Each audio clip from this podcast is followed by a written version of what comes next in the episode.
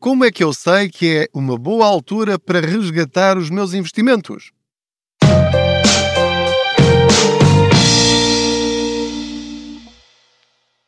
Olá, eu sou o Pedro Anderson, jornalista especializado em finanças pessoais. Aproveito as minhas viagens de carro para falar consigo sobre dinheiro, formas de rentabilizarmos o que temos e de atingirmos mais facilmente os nossos objetivos, sejam eles quais forem.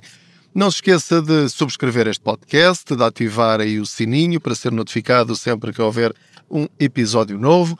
Partilhe estes eh, episódios, este podcast, com os seus conhecidos, amigos, familiares, etc., eh, para que eh, possamos tirar Portugal do fim da lista, mesmo da cauda. Estamos no último lugar em literacia financeira na Europa. Vamos mudar esse cenário.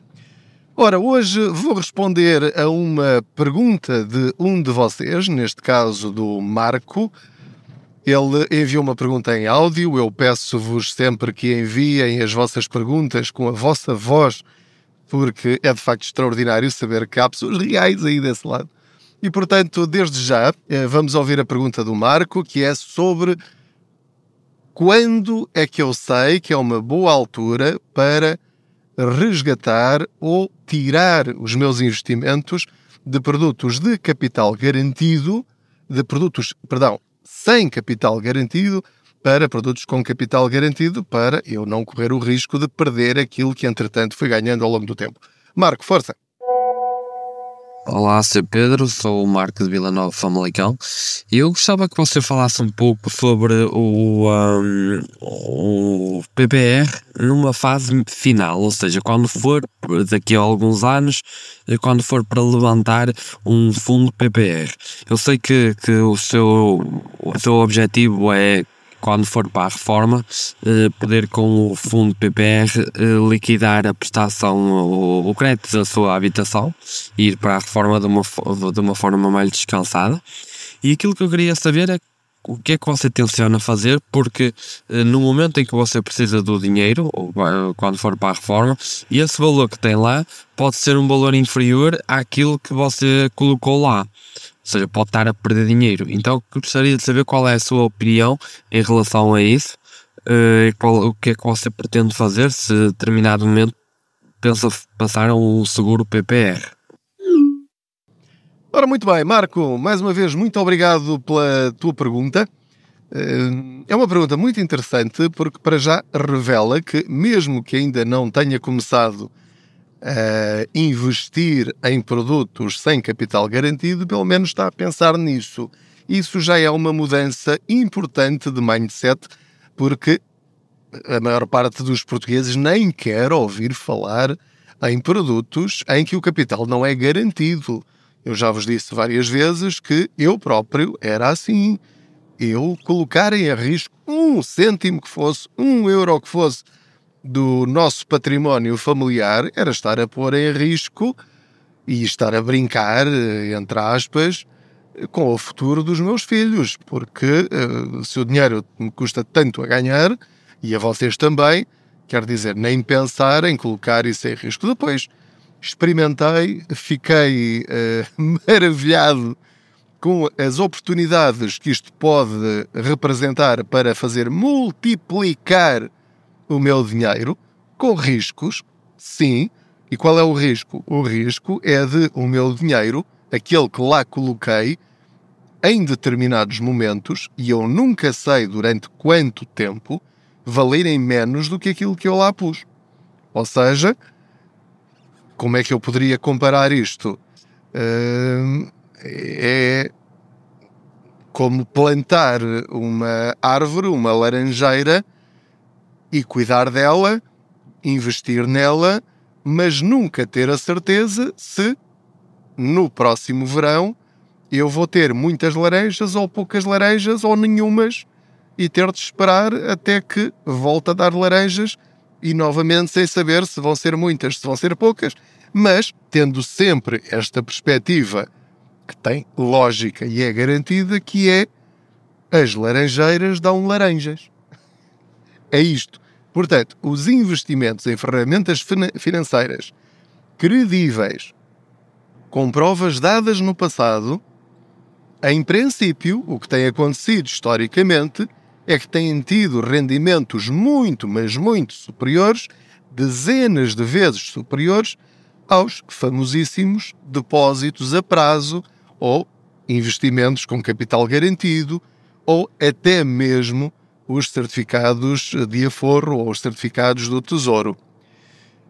Embora, neste momento, os certificados de aforro estejam a ter um rendimento absolutamente extraordinário face aos depósitos a prazo. Portanto, são uma pequena exceção, sendo que aquilo que historicamente tem acontecido com muitas ferramentas de investimento, como alguns PPR, como alguns fundos de investimento, como algumas ações, têm tido rendimentos e crescimentos, quando falamos de prazos de 5 ou 10 anos, de, por exemplo, 5, 6, 7, 8% ao ano, em média, mas em média durante períodos longos. E é essa a primeira mensagem que lhe quero transmitir: é que quem se meter, e isso não tem nenhum problema, em ferramentas de investimento sem capital garantido, não pode ser a seis meses, não pode ser a um ano, nem sequer pode ser a dois ou três anos, tem de ser a muito mais. Isto quer dizer que tem de estar disposto logo à partida para que durante períodos relativamente longos esteja a ver o seu dinheiro e ter lá menos do que aquilo que lá investiu. E aguardar e investir, reforçar esses seus investimentos, se confiar neles, porque tem a perspectiva, tem a confiança, mas confiança no sentido de você estar convencido de que não vai perder dinheiro com isto, nem que tenha de esperar muito tempo.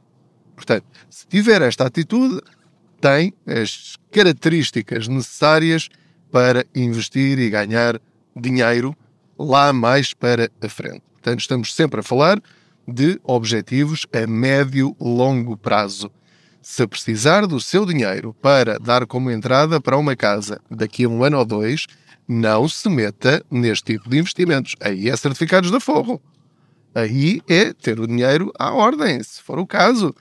Uh, não vai arriscar, porquê? Porque aí sim corre o risco de chegar à altura e ter perdido dinheiro. E portanto a ideia não é essa. Portanto, os seus investimentos, o tipo de investimentos que faz, depende dos seus objetivos e do prazo temporal. Peguemos então na pergunta do Marco: como é que eu sei que então chegou à altura de resgatar? E ele deu o exemplo dos fundos PPR. Muito bem. Então, eu tenho neste momento oito fundos PPR diferentes, em instituições diferentes, cada um deles com risco diferente, e o risco vai de 1 a 7, e portanto, quanto maior o risco, de 4 para cima, significa que a rentabilidade potencial é maior, mas o risco de desvalorizar durante alguns períodos também é maior. E portanto, se eu pensar, bom, e o Marco disse isso na pergunta, porque eu já disse isso várias vezes, o meu objetivo é fazer com que os meus investimentos trabalhem para pagar a minha casa mais cedo, idealmente antes de eu entrar na reforma. Portanto, para vocês terem uma noção, para quem não acompanha este podcast desde o princípio, ou os artigos que tenho escrito ao longo destes anos todos em contaspoupanca.pt, eh, eu vou acabar de pagar a minha casa aos 82 anos. E a última prestação é de 50 mil euros, porque é um, um crédito que foi feito há uns anos e na altura havia esta possibilidade, que era o T30, em que a última prestação era de 30% do valor do empréstimo e, portanto, até lá não amortizava essa parte, só pagava juros sobre tudo, mas essa parte não amortizava, portanto, a minha prestação era mais baixa e está a ser mais baixa até hoje por causa disso. Agora, eu não quero pagar seguro de vida de um valor próximo ou superior aos 50 mil euros com 80 anos, porque isso faria com que o meu seguro de vida fosse, em alguns casos, pelo menos teoricamente, superior à minha prestação do crédito à habitação. E, portanto, como eu percebi isto ao meio do caminho, não tinha literacia financeira quando assinei este contrato, e, portanto, eu agora estou a fazer pela minha vida. E eu quero entrar na minha reforma aos 67 anos sem ter de pagar essa prestação do crédito de habitação ao meu banco. Ou seja, eu vou estar a aumentar-me a mim próprio em cerca de 500 euros por mês. Agora, quais são as implicações disso? É fazer um, um sacrifício agora, poupando em coisas que eu considero menos importantes, não essenciais, para investir, para que esse dinheiro não apenas acumule, mas que se multiplique por 2, por 3 ou por 4. Porque eu posso pôr de lado 100 euros, 200 euros, 300 euros por mês. Vamos imaginar, isto depois depende dos rendimentos de cada um. E posso acumular esse dinheiro, ok? Para depois amortizar o meu crédito à habitação. Ou então posso pôr esse mesmo dinheiro e ele representar exponencialmente, e quanto mais tempo eu tiver para ele crescer, em virtude dos famosos juros compostos, eu posso atingir o meu objetivo, se calhar 5, 6, 7 ou 8 anos mais cedo com o mesmo grau de sacrifício. É a diferença entre acumular e investir. Respondendo diretamente então à pergunta do Marco. Marco, eu sei que é momento de resgatar quando eu atingir o meu objetivo. Ou seja, eu sei que o meu primeiro objetivo intermédio são 50 mil euros. Portanto, quando todos os meus investimentos atingirem esse valor, eu vou resgatar esse dinheiro se nessa altura eu estiver a ter lucro no conjunto de todos eles. Agora repara, eu vou ter de jogar com várias variáveis ao mesmo tempo. Por exemplo, eu tenho, como já vos disse, oito fundos PPR, mas também tenho ETFs, também tenho fundos de investimento. E eu tenho fundos de investimento que estão a crescer mais do que os uh, fundos PPR, por exemplo. Então o que é que eu vou fazer? Eu tenho de avaliar no momento em que eu atingir o meu objetivo se devo manter esses uh, investimentos e esperar que cresçam ainda mais devo avaliar se devo transferi-los para uma ferramenta com capital garantido, que podem ser certificados de aforro. Não precisam ser uh, seguros PPR. Porque se os seguros PPR renderem menos do que os certificados de aforro, para mim a escolha é óbvia. Mas tenho de fazer as contas à fiscalidade. Portanto, passados oito anos, os eh, seguros PPR e os fundos PPR só uh, cobram 8% de mais-valias para o Estado, enquanto os certificados de aforro, os fundos de investimento, as ações, etc, etc, etc, uh, tenho de pagar 28% sobre as mais-valias. Aí é só fazer as contas na calculadora do telemóvel. Portanto, X valor menos 28%, portanto, faço ao lucro em relação ao que eu investi, não é sobre a totalidade do dinheiro, e os 8% também. Pronto, e depois escolher tudo depende da data em que eu quero atingir o meu objetivo e ser fiel a essa data, porque vamos imaginar que eu chego àquele momento em que eu atingi o meu objetivo até antes do tempo que eu tinha previsto. Eu posso pensar assim: ah, mas isto está a crescer tanto, se eu levantar agora, isto ainda pode crescer mais. Portanto, vou ser aqui um bocadinho ganancioso e vou arriscar mais um bocadinho, não vou já amortizar a minha casa e vou, vou esperar que isto cresça ainda mais. Bom, qual é o risco que eu corro? O risco que eu corro é, é ver uma guerra no outro lado do mundo, como esta da Ucrânia, haver a falência de dois ou três bancos, não sei aonde, de haver uma outra pandemia, entretanto cheguei ao meu destino, de, de acontecer qualquer coisa inesperada, os, os famosos cisnes negros, e, e de repente arrependo-me de eu devia ter feito aquilo que eu tinha planeado e não o fiz. Portanto, não se trata de saber quando é que é o momento de resgatar, trata-se de saber qual é o meu objetivo e executar o meu plano. A resposta está aí. Assim que eu atingir o meu objetivo é tirar o dinheiro desses investimentos.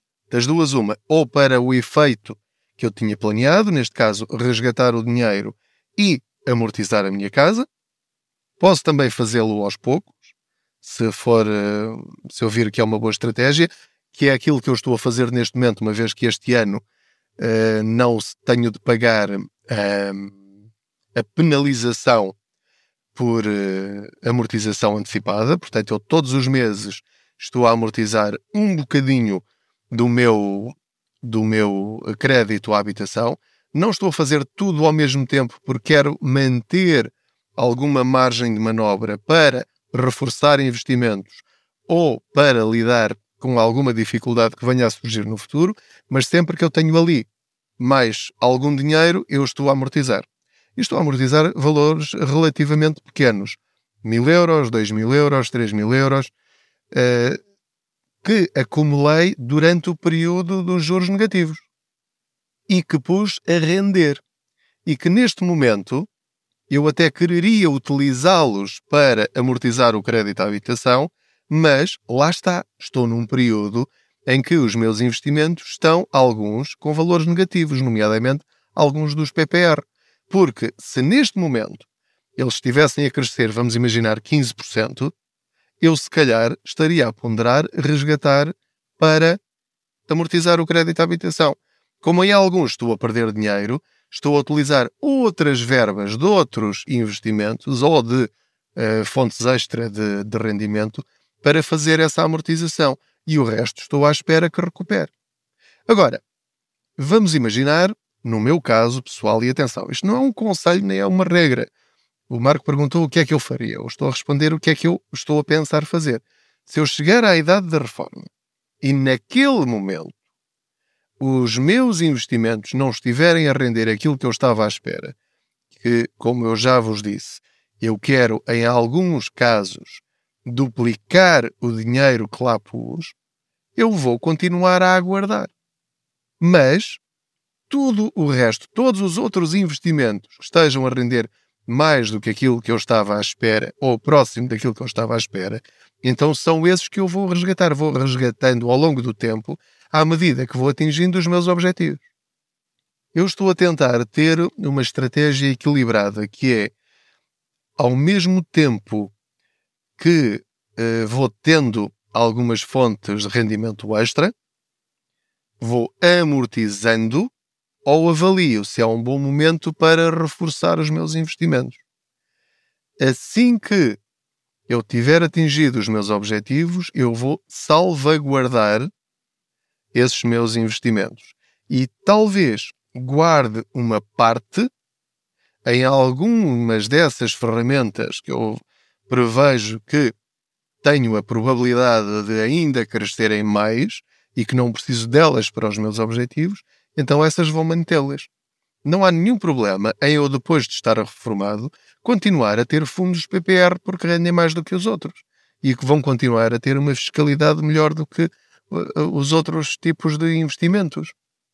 Quem é que me obriga a resgatar os meus PPR ou a mudá-los para um seguro PPR só porque me reformei? Não há nenhuma lei que diga isso.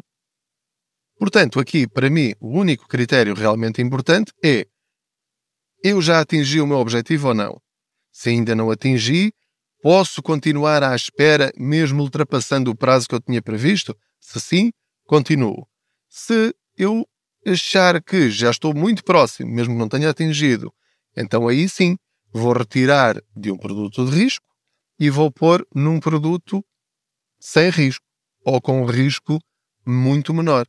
Também aqui tenho alguma flexibilidade. Porque há produtos em que uh, há fundos PPR muito mais moderados do que um de grau 5 ou 6. Posso mudar para um fundo PPR que tenha, uh, por exemplo, um grau de risco 3. Por exemplo. Ou 4, uh, eh, se eu ainda quiser arriscar um bocadinho. Mas lá está, sempre com esta perspectiva. É dinheiro que eu preciso para já? Se sim, é tirá-lo logo. Se não, se posso esperar, então vou continuar a arriscar ao longo do tempo e vou tirar apenas dessa ferramenta o dinheiro que eu preciso mensalmente. E o resto continua lá a render ou com a perspectiva de rendimento a longo prazo. Porque eu, depois da reforma, a minha perspectiva estatística é que ainda vou viver cerca de 20 anos. Portanto, dos 67 até aos 87, tenho muito tempo para gastar esse dinheiro se o lá tiver. O meu objetivo é livrar-me o mais depressa possível de todos os créditos que eu tenho na minha vida. E neste momento só tenho um, que é o crédito à habitação. Deixei de fazer créditos de automóvel, nunca farei um crédito pessoal, a menos que eu seja obrigado pelas circunstâncias. Cartões de crédito, sim, uso-os, mas sempre com pagamento a 100%, portanto, estou quase livre como um passarinho, mas com esta exceção. Portanto, esta é a minha guerra neste momento. A partir do momento em que eu conseguir isso, a poupança que eu vou ter, eu vou, em princípio, ou viver melhor ou começar investimentos a partir do zero. Porquê? Porque ainda tenho mais de 20 anos pela frente, o que permite crescimentos brutais e que me vão dar jeito a mim, aos meus filhos, ao resto da minha família. Ainda posso fazer crescer o meu dinheiro mesmo depois da reforma. Não há nada que diga que quando eu chego à idade da reforma que eu tenho de ficar apenas com esse dinheiro que eu tenho. Eu posso continuar a investir até o último dia da minha vida. E a ter altos e baixos. Desde que eu mantenha sempre aquela reserva de emergência que para mim é fundamental para eu continuar a dormir bem à noite. Portanto, Marco, eh, como percebeu, eh, não há aqui uma regra específica. O que eu desafiava ao Marco e a cada um de vocês a fazer é defina quanto dinheiro quer ter no global daqui a X anos. Depois, não se limite apenas a uma ferramenta financeira, não apenas a um fundo PPR. Tenha vários. Porquê? Porque quando chegar à altura de agir, há uma ferramenta que se calhar está a render aquilo que você estava à espera e há outra que não. E aí vai poder escolher é diversificar.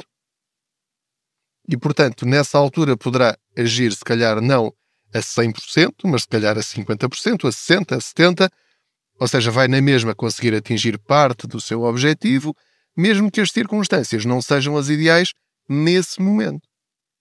Assim que atingir o objetivo, então aí celebre, retira esse dinheiro, coloca no sítio que entender seja seguro ou mais seguro ou aplica realmente naquilo que tinha previsto. Vamos imaginar que o objetivo de alguém é fazer uma viagem por três países durante meio ano.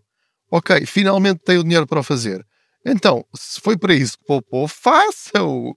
Ah, mas ainda está a crescer, ainda pode crescer mais. Mas não era esse o seu objetivo? Não era isso que o ia fazer feliz? Então faça-o! Porque é para isso que o dinheiro serve. Acumular dinheiro não traz felicidade a ninguém. O que traz felicidade é as pessoas fazerem com o dinheiro aquilo que as faz feliz ou as faz felizes. Se eu quero ir viver durante dois ou três anos para a África e já tenho dinheiro suficiente para isso, então é isso que eu vou fazer. Ou para a América Latina, uh, ou para outra coisa qualquer, ou reconstruir uma casa na aldeia ou ir viver para o interior, ou construir uh, finalmente uma moradia, uh, ou atingir uh, a paz financeira de saber que, pronto, agora já tenho aqui este dinheiro e, portanto, já posso ter uma, uma velhice descansada, ou mais ou menos descansada, sem ser uma fonte de preocupação para os meus filhos e para os meus netos, ou para a minha mulher ou para o meu marido. Pronto. Isso é ótimo. Portanto, assim que atingir o seu objetivo, reserve esse dinheiro e continue a fazer crescer novamente outro pote para outro objetivo. Muito obrigado pela vossa companhia. Hum, espero que estas conversas sobre dinheiro sejam úteis, que perceba que o dinheiro é muito menos complicado do que você pensa, embora envolva, sim, de facto, ouvir muito sobre isto, ler muito sobre isto, fazer muitas perguntas e não descansar enquanto não compreender as coisas. o conhecimento, a literacia financeira, em qualquer área da nossa vida, muda-nos para melhor. Melhora as nossas condições. Ficar na ignorância e ter medo de tudo e não querer saber só nos atrasa em relação ao tempo que nós temos para sermos felizes. Basicamente é isto, em resumo. Portanto, não se esqueça de subscrever este podcast. Uh, se quiser ler os livros Contas Poupança, na descrição deste episódio tem lá os, os links para os quatro livros que já escrevi. Uh, também pode requisitá-los numa biblioteca, se quiser, portanto, não, não precisa gastar dinheiro a lê-los. E não se esqueça de frequentemente visitar o blog contaspoupanca.pt, de ir ao Instagram Pedro Anderson Contas Poupança. No YouTube tem também Pedro Anderson Dicas de Poupança. E, portanto, tem muita, muita informação. Sempre que eu encontro uma dica que possa ser útil para vocês, eu partilho, porque acho que se é bom para mim, também pode ser bom para os outros. É apenas isso que me move. Muito obrigado, até à próxima Boleia Financeira. Boas poupanças!